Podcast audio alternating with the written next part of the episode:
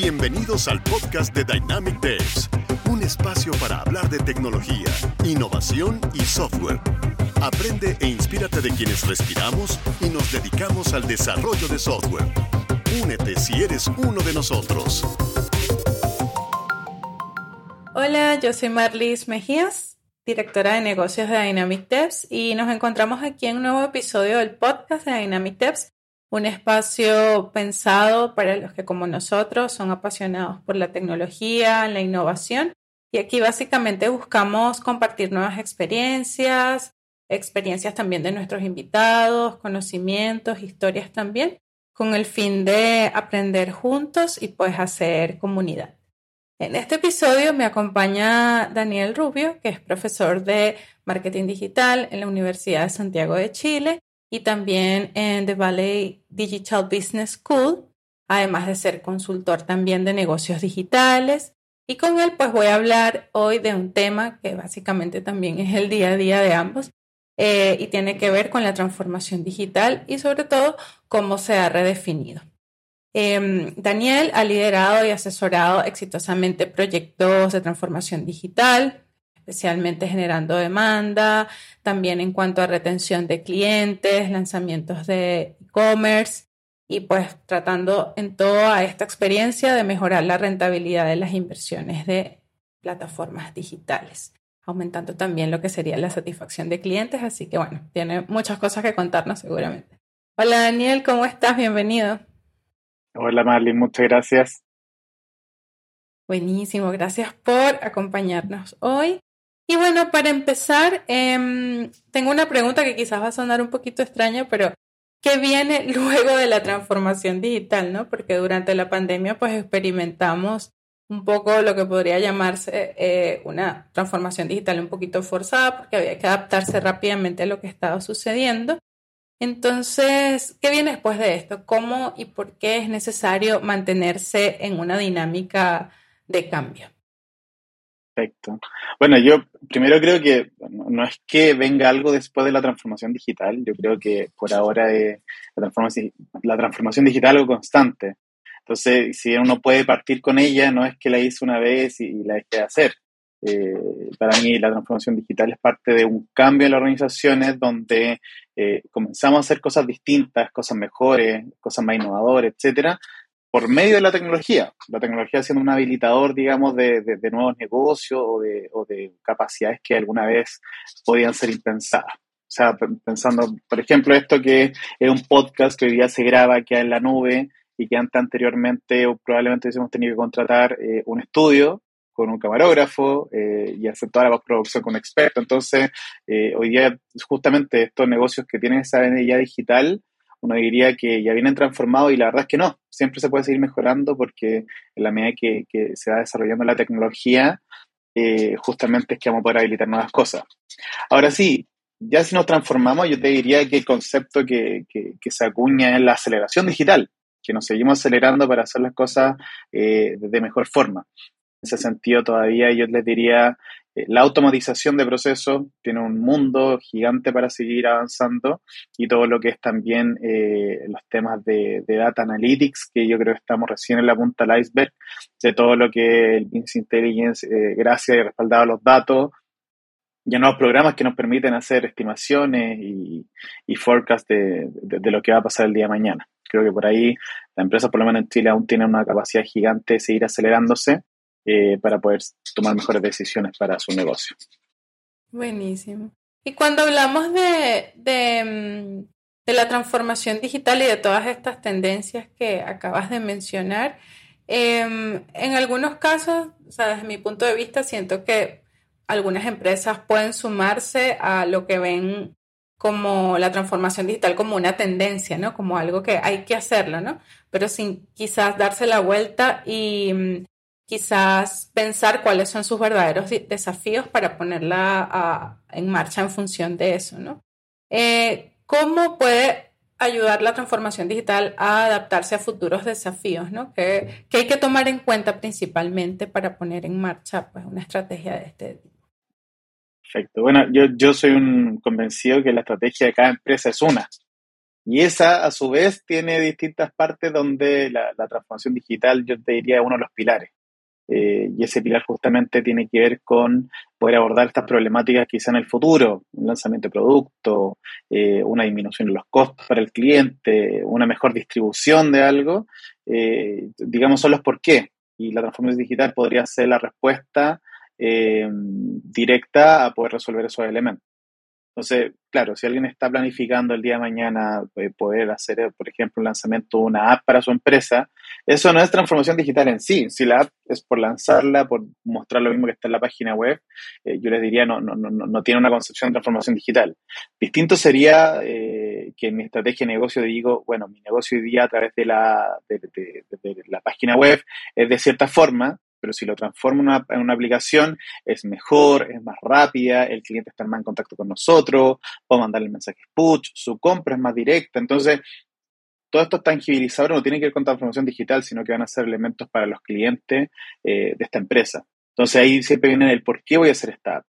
Y la transformación digital debería ser el habilitador que me va a ayudar a que esta app sea la mejor para mi cliente siempre va muy de la mano eh, procesos, por ejemplo, de design thinking, colocando el problema en el centro, el cliente en el centro, y luego siendo la tecnología la que me va a decir, bueno, así podría ser la mejor solución. Buenísimo. Y mm, eh, aterrizando un poco lo que sería una estrategia de transformación digital, eh, ¿qué elementos debes tomar en cuenta para diseñar esa estrategia? Aquí no hay que reinventar la rueda. Efectivamente, si ya elegimos este problema y, lo queremos resolver mediante transformación digital, hay alguna metodología ya probada de, transformación que se enfocan en ciertas preguntas y pilares. Yo en general a mí me gusta mucho eh, un, modelo de Estados Unidos de, que se llama el Playbook de la Transformación Digital, eh, el cual se basa en cuatro pilares. el, primero, el pilar de cliente, cliente y consumidor, entender muy bien el cliente y el consumidor. El segundo pilar son los datos que nos genera el cliente consumidor y luego la industria. Luego, tres, los habilitadores tecnológicos, no mirando la tecnología en sí como, como la plataforma Spotify o YouTube, sino, no, cuál es la tecnología que hay por detrás. Eh, la tecnología por detrás es cloud, la tecnología por detrás es, por ejemplo, la API, la tecnología por detrás en qué está creada la página web, etc. Y en un cuarto nivel, que es el que se suele dejar fuera, que son los procesos los procesos humanos, los procesos de cualquier tipo, el hecho de que alguien baje una base de datos todos los días y la suba luego en otro lugar, etc. Entonces, cuando yo hago el mapeo de estas cuatro áreas, es que eh, puedo ver dónde es que tengo los puntos altos y los puntos bajos para poder generar esta transformación. Entonces, yo lo que hago finalmente es una asesoría interna de decir, oye, los procesos de nuestra empresa son lentos. Vamos a ver qué tecnología se puede combinar. Y en ese sentido se va mezclando, obviamente, cuando hablo de procesos, se habla también mucho de, eh, de las personas. Sea, las personas también y sus habilidades, porque no solamente yo tengo procesos que dependen de la empresa, sino que las personas tienen que tener capacidades para eso. Entonces, cuando yo ya tengo estos cuatro elementos muy bien mapeados, sé cuál es mi, mi línea base, por decirlo de alguna forma, es que yo ahí voy a decir, bueno, de estos cuatro elementos voy a hacer mejoras en, los habilitadores tecnológicos y, por ejemplo, en capacitar a las personas, que es algo que siempre se queda muy fuera de estos procesos. Y créeme que ya mezclando esas dos cosas, por ejemplo, ¿qué podría tener? Eh, un caso típico para mí que me ha tocado ver transformación digital es implementar un nuevo CRM. Entonces, en el CRM sí, estoy instalando una nueva herramienta, pero el éxito de esa nueva herramienta va mucho más allá por la capacitación de las personas que van a usar esa herramienta, eh, la mantención tecnológica que da la herramienta para que sigan conversando entre la, digamos, vendedor, una fuerza de venta, etcétera.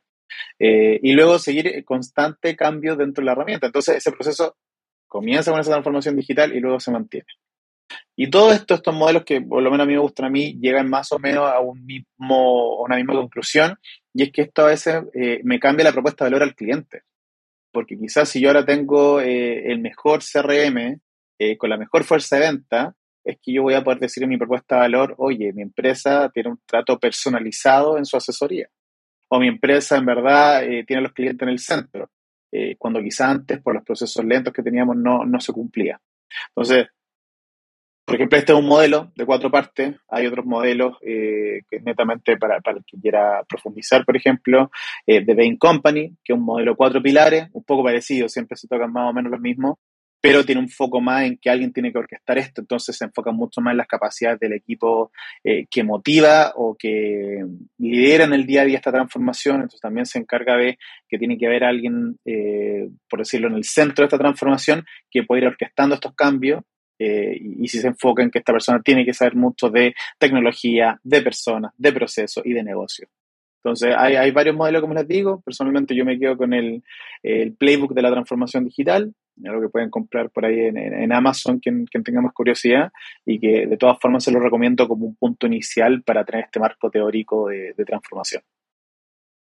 Buenísimo. Y has mencionado un punto muy importante que es, son las personas, básicamente, ¿no? Porque usualmente cuando hablamos de transformación digital, todo lo que solemos pensar es, oh, el área de tecnología es quien va a hacer todo esto, ¿no? Como eh, yo no participo, ya, ellos se encargan y después me dicen. Entonces, un poco cómo lograr esa alineación entre las diferentes áreas involucradas, ¿no? Porque además de tecnología, mencionas también el área operativa, puede ser también el cliente, negocios, ¿no? Que usualmente tienen mindsets eh, quizá un poco distinto, sobre todo si la empresa es grande, ¿no?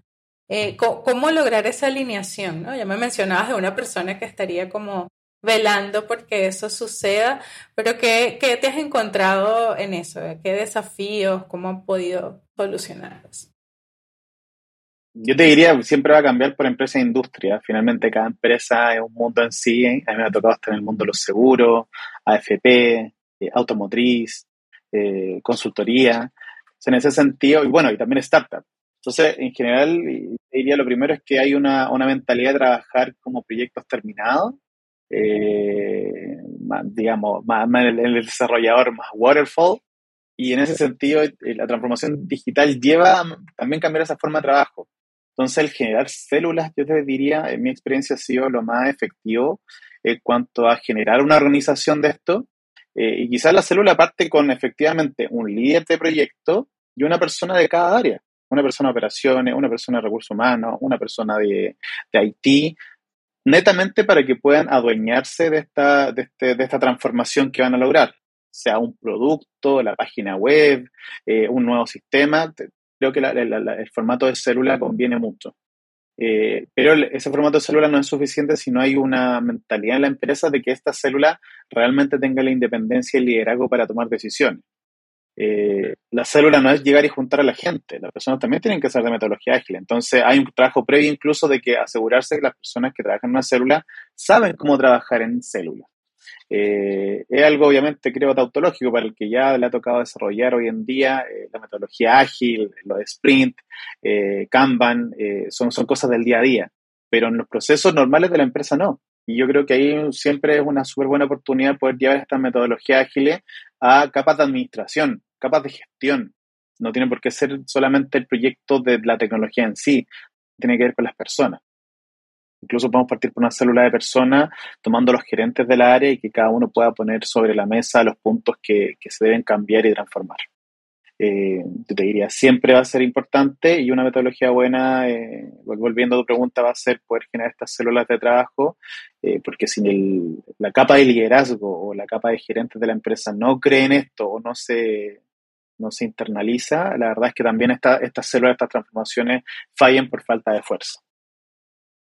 Excelente.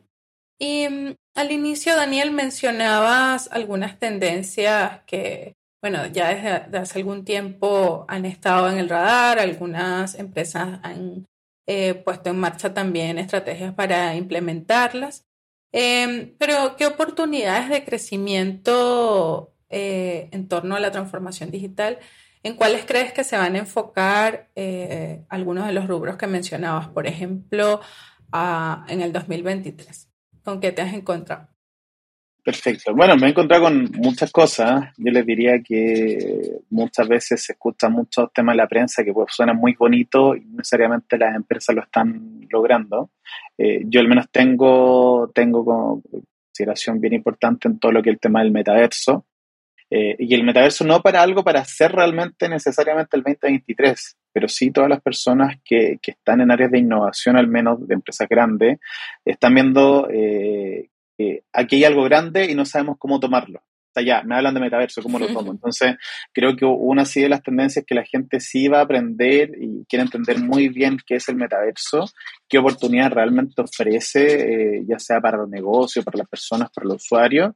Eh, y luego de eso vamos a empezar a, a ver qué realmente se va a hacer en el metaverso hoy día hay varios cursos impartidos en Estados Unidos, hay unos súper incipientes en Chile, eh, y creo que es parte, digamos, de las cosas que hay que estar mirando porque efectivamente hoy día no, no, no, hay un tacto tan directo de qué es lo que puedo esperar del metaverso como usuario. Eh, y mm. por lo mismo no sé qué esperar como empresa. Y por lo mismo entenderlo va a ser un punto clave. Eh, otra de las cosas que yo sí creo que se va a seguir desarrollando y que de hecho te lo comentaba al principio, tiene que ver con automatización de procesos hoy día eh, la cantidad, y hablamos, digamos, de Chile, con la cantidad de pequeñas y medianas empresas que, que están, digamos, insertas en el mercado, eh, no da para que tengan grandes equipos de inteligencia de negocio o, equipos, digamos, que estén gigantes involucrados en automatizar procesos.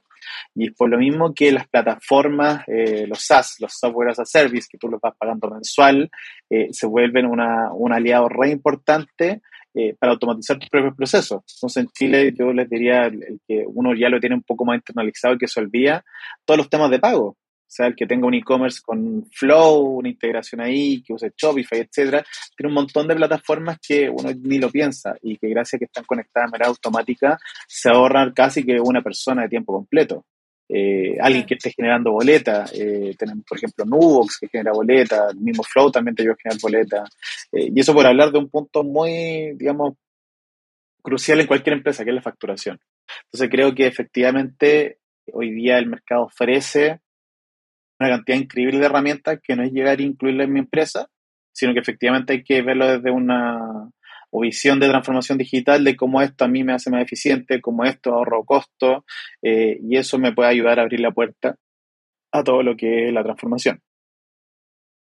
Otra área que, y ya para una tercera, y esta es porque netamente a mí también me toca más trabajar en marketing, tiene que ver con todo el rubro Martech que le dicen toda la empresa de tecnología en el marketing, eh, y que día a día también están creando eh, nuevas formas de, de, conectarnos con los usuarios en ese sentido, todo ya de las redes sociales es algo que lo tenemos súper internalizado como un canal de comunicación, pero no así el cómo yo puedo sacarle provecho a nivel de negocio.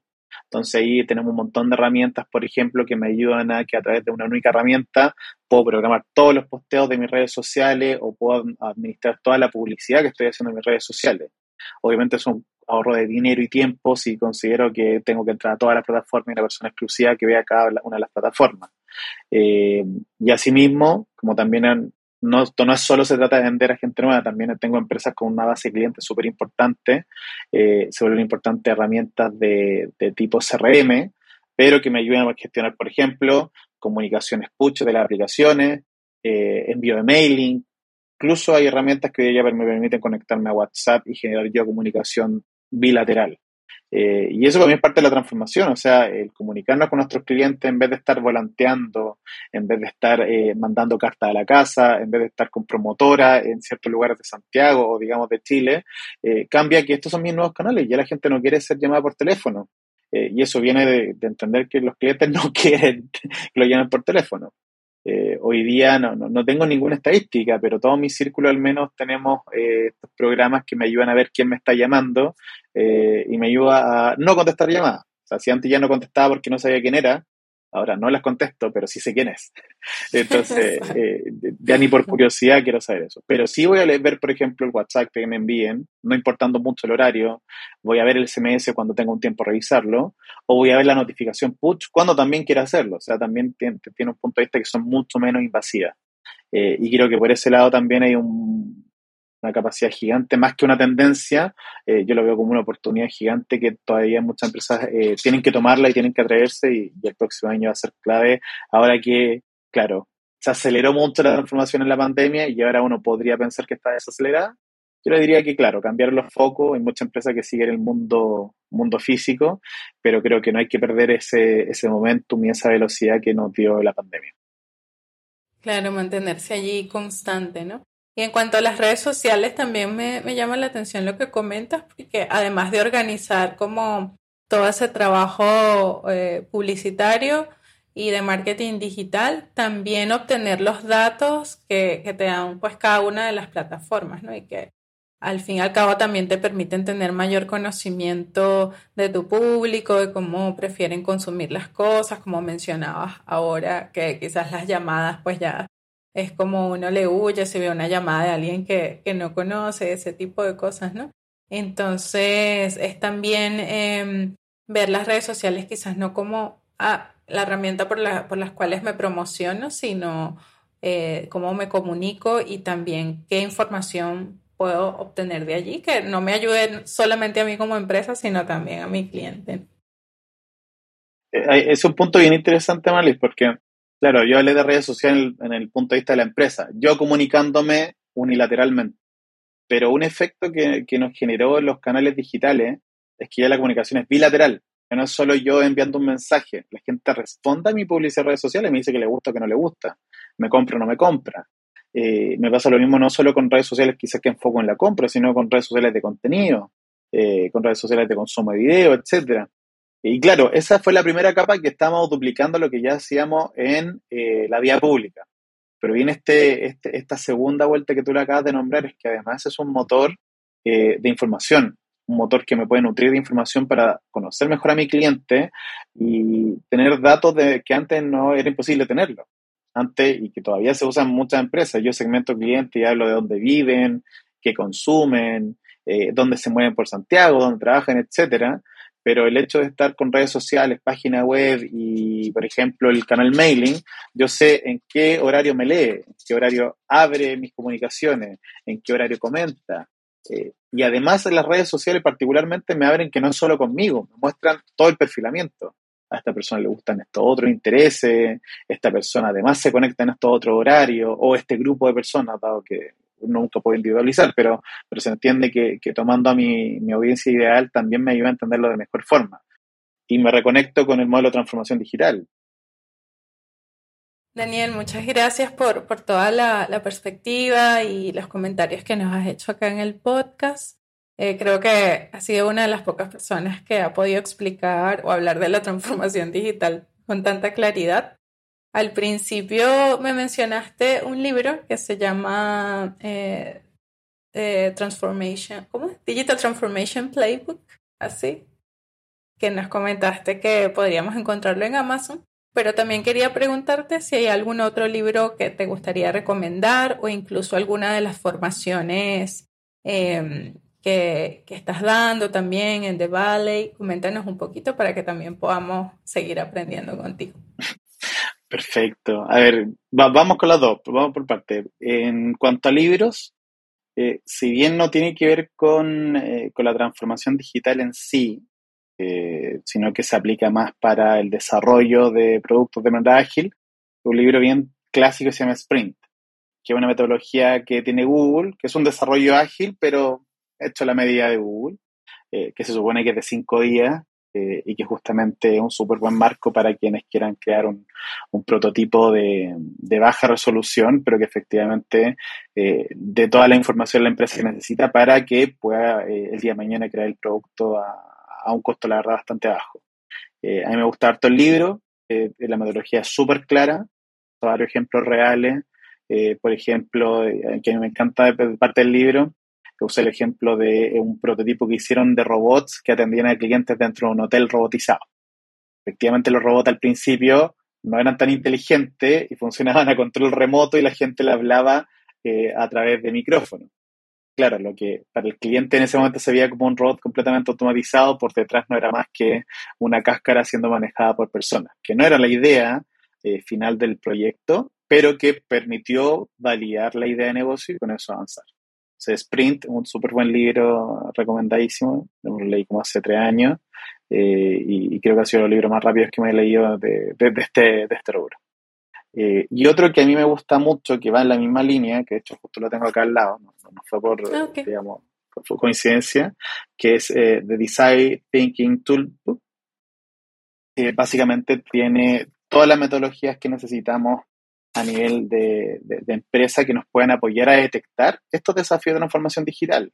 Eh, gracias a esta metodología podemos sentarnos con los colaboradores y ver ideas de cómo algo lo podemos hacer mejor Y ahí nos vamos a dar cuenta que los eh, colaboradores son súper digitales, solo que no tienen necesariamente el vocabulario a veces técnico que uno podría esperar, pero todo el mundo usa Facebook, todo el mundo usa Spotify, todo el mundo usa YouTube, y en ese sentido eh, lo que esperamos del punto de vista del cliente alguna perspectiva que nos pueden dar. Este libro eh, incluye un montón de metodologías para las fases de prototipo, para la fase de solamente validación de idea o de, ideación de una idea. Eh, y como les digo, es un, es un punto de partida súper interesante, una conversación de transformación digital. Bueno, y, en cuanto a cursos, bueno, de todas formas, yo recomendadísimo hoy día, yo estoy haciendo clases en varias casas de estudio, particularmente en la Universidad Adolfo Ibáñez, vamos a lanzar un, un curso súper bueno de growth, tengo un curso con, con, la creme de la creme en Chile, de expertos en growth.